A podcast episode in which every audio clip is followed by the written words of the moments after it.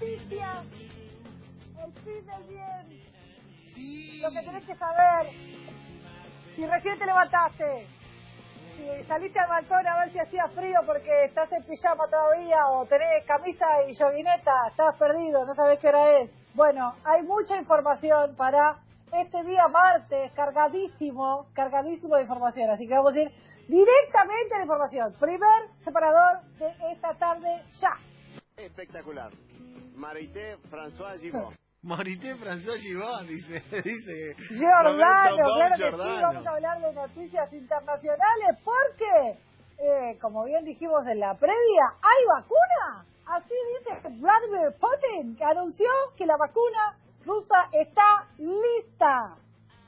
Es una muy buena noticia porque, la, a ver, la novedad, además de que la vacuna está lista y, mm, en, en Rusia, la, la novedad y lo importante eh, es que como Argentina fue un espacio donde se testeó la vacuna, vamos a tener prioridad a la hora de que la vacuna llegue al país. Yo, Así que, y está tan confiado Putin que hasta una de las hijas se aplicó la vacuna, dijo. hola, pero Vladi no duda, eh, Vladi. No, ¿Viste? por si, eso. si algo no le falta a Vladi es certeza. Eh, yo sabes que quiero, viste que ahora obviamente Rusia anunció la vacuna, algunos países o algunos eh, médicos salían a decir, bueno, pero la OMS no participó de esto, bueno, pero los chequea, bueno, eh, veremos cómo se resuelve eso, eh, para ver si es finalmente eh, aprobada por todos, dicen que podría estar ahí en octubre, viste, son todas especulaciones, el anuncio fue cierto y fáctico, eh, yo estoy para gritar, Romy, viste como Guido, Guido Claro, Casca, sí, sí. Cuando- cuando, no, viste Guido Casca cuando ganan el taxi, van por el taxi que dice taxi licencia, yo quiero vacuna y licencia, vacuna y licencia, que esté aprobada la licencia, Claro. vacuna y licencia, de acá a fin de año, hermano, octubre está ahí, dale, viejo, dale, Claro, Vladi. escúchame. Vos yo pensaba en esto, pensar que cuando arrancó todo esto, nosotros dijimos, bueno, son 40 días y estamos en agosto y seguimos adentro, con lo cual un poquito más, hay que aguantar un poquito más, seamos responsables, quedémonos adentro y en el mientras esperemos a Vladimir, que tal vez tiene la solución bajo el brazo. ¿Qué te dice? Yo siento que la vacuna, eh, viste como la, em, la cortina de hierro, la Guerra Fría y, y todo ese enfrentamiento por la carrera espacial, se convirtió en una carrera entre Vladi de un lado, montado en un oso en cuero, Vladimir Putin, y del otro Christian Martin en la Universidad de Oxford, también montado pero en un corcel, ¿entendés?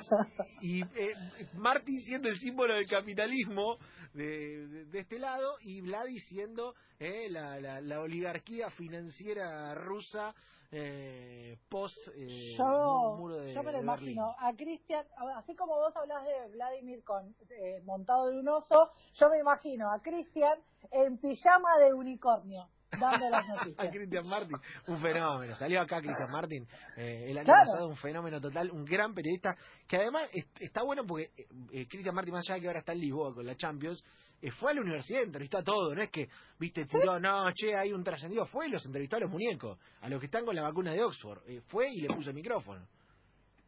Así va a parecer, chicos. Hay que tener paz y ciencia. Diría San Paoli, así no fue en Rusia igual con, con paz y ciencia, pero... Eh, Yo no manejo el rating. yo no manejo el rating, dice No Ricardo. saben qué hacer con el rating. El otro día lo de Mirta, bueno, lo de Juan ahora, porque ya no es malo. A Juan ahora la, le están tirando con de todo. Como que ya no la banca nadie. A Juan le están tirando a matar por todos lados, que la pasan mal. Hay una guerra tremenda, pero además de la guerra que se armó en el programa de, de Juanita, que es de su abuela eh, Mirta en realidad, eh, ¿se acuerdan que contamos que eh, Patricia Sosa eh, habló de, de una experiencia paranormal que la hizo convertirse en vegetariana? Que aparentemente ella tuvo un encuentro paranormal y a partir de ahí le dijeron que no tenía que comer más carne.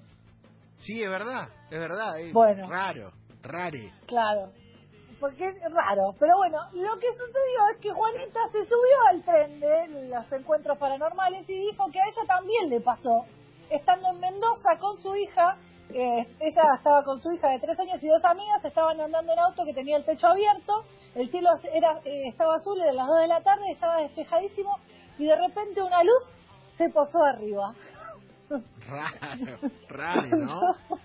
Ella contó que tuvo como este, no se puede prender una estrella a esta hora, pensé. Era una luz postada desde el cielo. dijo Juana Viale que también, evidentemente, no quería quedarse afuera de los encuentros paranormales y parece que ella también tuvo un encuentro de este, del tercer tipo. O del cuarto, o del Sí, quinto, no, sé. No sabemos, no sabe- No, no. Para mí, eh, Mirta ya es un encuentro del tercer tipo. O del cuarto. ya encontrarse con Mirta es un montón. Porque es, bueno. Mirta es bisabuela, ya es cuarta generación, es del cuarto tipo. Claro. Esto sería el quinto. Claro, bueno.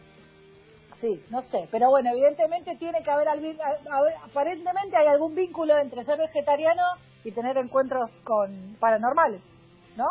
Sí, No sé. sí, bueno, sí, sí, algo sí. así. Next. La política es sucia, venenosa, mala. La bolita es sucia, mala. Bueno, pero para esta es una buena noticia porque, a ver, es una, es- está bien, pero no tan bien. El gobierno habilitó le- el uso de recetas digitales. Salió la noticia publicada por Boletín Oficial, eh, la ley 27.553 promueve la implementación de recetas digitales en todo el país. Esta noticia es importante porque de esta manera lo que mucho, a ver, ¿qué pasa? Mucha gente grande, sobre todo, va al médico solo para que le haga la receta. Eh, y, eso implica un trámite burocrático demasiado extenso y en este caso y en esta situación donde se terminan exponiendo, en este caso por eso necesitan sí o sí una, una persona que las pueda asistir. Con esta regulación, de alguna manera, lo que eh, se promueve es que no tengan que, eh, que se evite todo este protocolo y se, se eviten las recetas manuscritas y eh, van a ser digitales o electrónicas. Con lo cual, la segunda noticia es que ya no vamos a tener que adivinar la letra del médico. Ah, es verdad. El médico con mala letra ha visto solucionado su gran problema. Igual para mí hay un par que lo hacen a propósito, Rami. Hay un par que lo hacen a totalmente. propósito. Yo, soy- yo sé que sí. Yo sé que algunos dicen, esto para que no la adivine el farmacéutico. es solo para eso. Solo para... No se lleva bien con alguna cadena de farmacia, entonces le quiere arruinar la vida a ese pobre pibe que está estudiando farmacia y bioquímica. Y dice, vas a aprender todo menos a leer esta receta, papu. No te voy a explicar. Me encanta. Eso no te lo voy a solucionar, pero bueno, de esta manera es, eh, se puede utilizar la teleasistencia. Bueno, hay un avance hacia ese lado. También hay que tener control, obviamente, es importante, hay que proteger los datos, hay que proteger al paciente, pero me parece que está bueno, es una solución, sobre todo para que no se expongan y no tengan que salir solamente para hacer este trámite. Eh, ¿Hay algo de, de esos farmacéuticos que identifican la letra que es digno de los nietos que encontraron la piedra Rosetta y manejan... Son grafólogos recibidos, Sí, claro, no, no, son no, es- son, tienen un talento que, que no hay nada ahí y ellos lo ven igual. Bueno, la otra noticia de política, antes de que nos vayamos, es que Zulema y Zulemita tienen COVID. Las Ah, balas pican cerca. Sí, Carlos está... Lo, lo iban a hisopar, ¿no? Al expresidente, a Carlos Lo- Menem. Claro, lo iban a hisopar al expresidente Carlos Menem porque tanto Zulema como Zulemita eh, están, eh, fueron diagnosticadas con eh, COVID. El hijo dio negativo, pero ninguno tenía síntomas. Entonces van a, a hisopar a, eh, a Carlos, que obviamente es paciente de riesgo. Eh, y esperemos bueno que, que sea que, que, que no sea no qué sé yo bueno que le deseamos la salud al presidente al Claro, sí, sí. eh, ya tuvo una maga ahí de, de internación hace poco que creían que era COVID y no fue. eh. Sí, Obviamente claro. para toda la gente de esa edad es difícil y sensible. Bueno, íbamos a contar lo del hisopado de Maradona, pero eso va en deportes o en... Bueno, no importa, next. ¿Ustedes son los que se portan bien o más o menos? Lo que se también bien, más o menos. Eh, esta es digna, pero mira, escúchame, con todo un mango con 50, te hacen una... Un, en Estados Unidos, con esta noticia, te hacen un, un policial de, con Jackie Chan. El ataque a la mafia china del supermercado de La Plata, no sé si vieron el video, por favor, si no lo vieron. Eh, Es Los Simpson. Un grupo de la mafia china realizó un violento ataque en un supermercado chino en la ciudad de La Plata. Los agresores, los agresores rompieron la mercadería a palazos e hirieron a dos empleados del local. La cámara de seguridad eh, registraron absolutamente todo lo que pasó. Terminaron internados en el hospital de San Martín. Eh, lo que lo que parece ser que la, o sea, todo esto surge porque, eh, además de una junta de cuentas, eh, todos sabemos que los supermercados chinos tienen como esta, esta eh, este acuerdo de, de bajos precios, pero aparentemente tienen el precio más bajo de toda la comunidad. Entonces, Bien. como ponían las cosas más baratas, se dijeron, ah, no, como todos o ninguno. Y se complicó. Y claro, y lo fueron a buscar y aparentemente era un ajuste de cuentas por ese lado. Va, les juro, busquen el video, pongan así, video, ataque familia china en un supermercado, y es tremendo. Chucky Chan ya está firmando, el, si alguien pasa esto a un guion, Chucky Chan ya lo está firmando. Mami, Porque es tremendo. mami, Tremendo. No me quiero pelear con esos muchachos. Entonces cada uno tiene su estilo. Cada uno tiene su estilo. Cada uno tiene su estilo. Eh, esto surgió ayer, pero eh, vamos a contar cómo, cómo terminó. Y la verdad que eh, todo empezó por eh, la desesperación de un remero olímpico intentando querer eh, volver a, a los entrenamientos.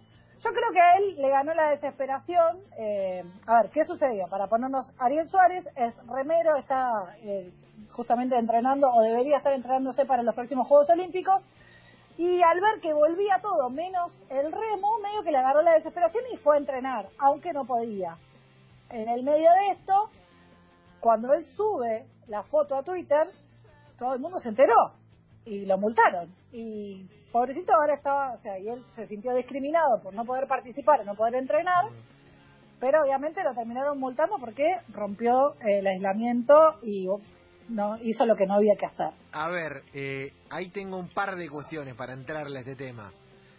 Es comprensible, es comprensible la posición de un deportista que entrena solo y quiere volver a la actividad y es razonable que se trabaje en un protocolo para el remo, que es un deporte que a priori parece no tener un riesgo grande, es recontra atendible y es recontra comprensible la eh, desesperación, el fastidio, etcétera. Después lo otro de, de hacer de eso un culto o un llamado a la libertad o una, una épica que en realidad no la tiene porque es un tema de salud pública, yo ahí me parece que, que desbarrancó, ¿eh? Ahí me parece que desbarrancó fuerte. A mí me- en- yo puedo entender eh, esto, ¿no? Que él por ahí tenga esa, esa sensación de la que vos estás hablando y que la desesperación le haya ganado, pero de ahí, a- o sea, además de que estás violando la cuarentena y estás entrenando y estás eh, arriesgando la salud de un montón de gente, lo subís a las redes sociales. Sí, Entonces, pero ¿qué aparte, anunció que iba a hacerlo, como que me- mediáticamente fue por eso. Por ahí es la, es la manera de visibilizar la problemática, no digo que no. Eh, me parece que hay otras instancias, me parece que hay otras instancias. Se están trabajando en diferentes protocolos, eh, hay un montón de, de equipos que ya están del deporte argentino, olímpicos que ya están trabajando, eh, las leonas, por ejemplo, por nombrar uno, eh, o- Claro. o tenistas que viajaron afuera del país, o el fútbol mismo que está volviendo me parece que hay otros canales, me parece que hay otros lugares para discutirlo, me parece que hay un hay un- unas autoridades dispuestas, me parece a escuchar, por más que se entiende, se entiende la, eh, la desesperación, el enojo, eh, la frustración que tiene mucha gente y repito, mucha gente no que está cobrando la beca del ENARD o que eh, de alguna manera ve paralizado eso, pero puede seguir desarrollándose de, de otra manera. Sino gente que o no puede abrir un gimnasio, o no puede... digo, es recontra comprensible. Después hay un tema de salud pública en el que esto de agitar la bandera de, eh, de la rebelión, ahí, ahí se me hace complicado, porque muere gente. Yo creo que, claro, yo creo que, a ver, y, y utilizando la metáfora, obviamente terminó removiendo las aguas. Ahora el punto es ¿Eh? esto, bueno, perfecto, siéntense a plantear un protocolo, no tomen no tomen la decisión eh, unilateralmente porque no tiene ningún sentido, no sirve para nada, pero coincido con lo que vos decís, así que ojalá que se pueda pensar en un protocolo para que todos los deportes y todas las personas que quieren volver a retomar su actividad puedan hacerlo, sobre todo pensando en la salud, que es lo primordial y lo que hay que priorizar antes que todo. Sí, que le den bola, que le den bola y después eh, eh, exijamos en términos no den bola, pero eh, sí locura, que muere gente. Bueno, eh, esto fue todo, chicos. Estas son las noticias del día martes para que no te um, agarren de prevenido, para que te enteres de lo que pasó. Lo más importante acaba de pasar acá en 94.